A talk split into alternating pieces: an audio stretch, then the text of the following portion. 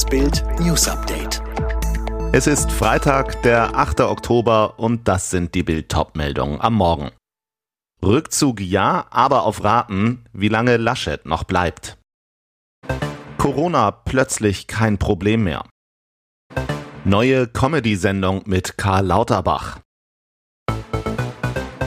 Er gibt auf. Aber es bleibt ein Rücktritt auf Raten. CDU-Chef Armin Laschet hat nach der massiven parteiinternen Kritik an seinem Wahlkampf die Bereitschaft verkündet, seine Ämter zu räumen und den Übergang zu einem Nachfolger zu moderieren. Noch will er das Heft aber in der Hand behalten, CDU-Chef bleiben, notfalls auch bis ins nächste Jahr. Laschet machte deutlich, wenn FDP und Grüne bereit seien, über ein Bündnis mit der Union zu verhandeln, dann werde das große Projekt Jamaika nicht an einzelnen Personen scheitern. Das kann nur heißen, für eine Koalition mit Grünen und FDP würde er notfalls seinen CDU-Posten abgeben und damit auch auf das Kanzleramt verzichten. Offen ließ Laschet in seiner weitschweifigen Erklärung, wann und wie schnell ein neuer CDU- und Verhandlungschef von der Partei benannt werden könnte. Nach Bildinformation war bereits vor Laschets Erklärung die Messehalle in Dresden für den 6. bis 12. Dezember für einen möglichen CDU-Bundesparteitag geblockt worden, sicherheitshalber. Warum hat man uns das vor der Wahl verschwiegen? Im Wahlkampf wurden unsere Regierungspolitiker immer wieder nach dem Ende der Corona-Maßnahmen und der AHA-Regeln Abstand, Hygiene, Alltagsmaske im Freien gefragt. Und immer war die Antwort gleich, es ist zu früh in Anbetracht der Infektionszahlen der stockenden Impfkampagne. Jetzt, zehn Tage nach der Wahl, gibt Bundesgesundheitsminister Jens Spahn plötzlich Corona-Entwarnung für Herbst und Winter. Aus heutiger Sicht seien keine weiteren Beschränkungen notwendig, sagte Spahn am Donnerstag. Bedeutet AHA-Regeln im Freien weg, Maskenpflicht in Bus und Bahn sowie 3G-Regeln für Innenräume, geimpft, genesen, getestet, sollen aber zunächst bleiben. Grund für die neue Linie? Das Robert Koch Institut gab zu, dass die bislang gemeldeten Impfzahlen viel zu niedrig waren. Der Verdacht liegt nahe, die Regierung könnte vor der Wahl bewusst darauf verzichtet haben, die Kehrtwende einzuleiten, weil sie sonst ihre Panikmache selbst entlarvt hätte. Auf den Mund gefallen war SPD-Politiker Professor Dr. Karl Lauterbach noch nie. Jetzt bekommt er sogar Geld dafür, andere mit seinen Sprüchen zum Lachen zu bringen. Nach exklusiven Bildinformationen hat der Gesundheitsexperte einen lukrativen Vertrag mit Amazon Prime Video für die neue Show One Mix Stand unterschrieben. Die Ausstrahlung ist im Frühjahr 2022 geplant. Fünf prominente Comedy-Anfänger werden begleitet auf ihrem Weg zur ersten eigenen Stand-up-Show vor Publikum. Jeder Promi hat einen eigenen Coach. Teddy Tecklebrand, Thorsten Sträter, Michael Mittermeier, Hazel Brugger und Showdino Harald Schmidt.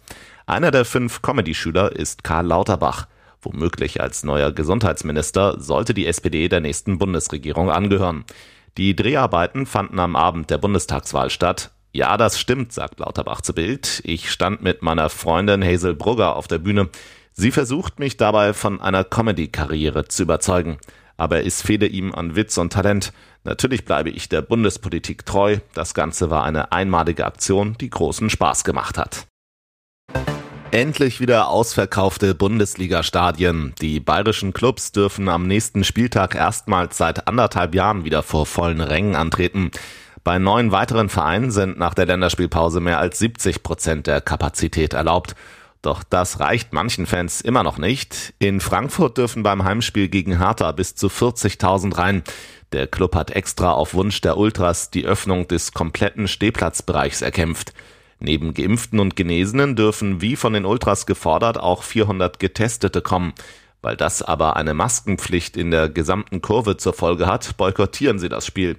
Finanzvorstand Oliver Frankenbach. Das Thema Ultras möchte ich gar nicht kommentieren, weil sie kein Treiber für die Vollauslastung sind. Tennis-Olympiasieger Alexander Zverev und die erfolgreiche Schauspielerin Sophia Tomalla sind nach Bildinfos ein Liebespaar.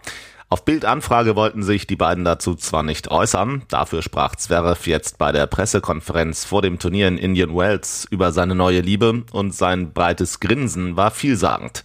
Und Sophia twitterte in der vergangenen Nacht ein Foto der beiden Turteltauben in Florida. Dazu schrieb sie, ich hätte da noch für 2021 ein Ass im Ärmel. Doch dann war der Tweet plötzlich wieder verschwunden. Auch Zverev spielte herum, Sie ist ganz nett, antwortete der Hamburger auf die Frage nach Sophia. Dann lachte er schelmisch. Mehr wollte er zu dem Thema dann aber doch nicht sagen. Kennengelernt haben sie sich vor vier Jahren über einen gemeinsamen Freund. Vor etwa sechs Wochen wurde mehr daraus. Sie liebt seinen Humor, beide lachen viel zusammen.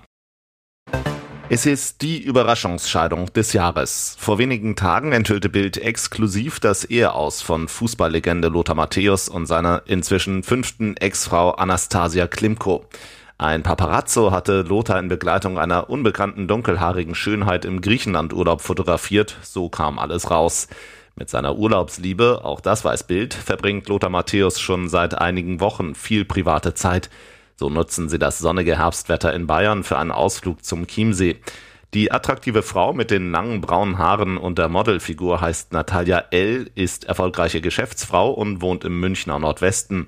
2014 nahm sie als eine von 212 Bewerberinnen am Schönheitswettbewerb Die schöne Münchnerin der Lokalzeitung AZ teil. Alle weiteren News und die neuesten Entwicklungen zu den Top-Themen gibt's jetzt rund um die Uhr online auf Bild.de. Auch unsere Kollegen der Welt haben jetzt ein tägliches Update. Wenn ihr also mehr Nachrichten aus der Politik hören wollt, sagt Alexa, spiele die Nachrichten von Weltpolitik oder hört direkt im Podcast Kickoff Politik rein. Immer von Montag bis Freitag ab 6 Uhr bekommt ihr in nur 10 Minuten die wichtigsten Themen des Tages.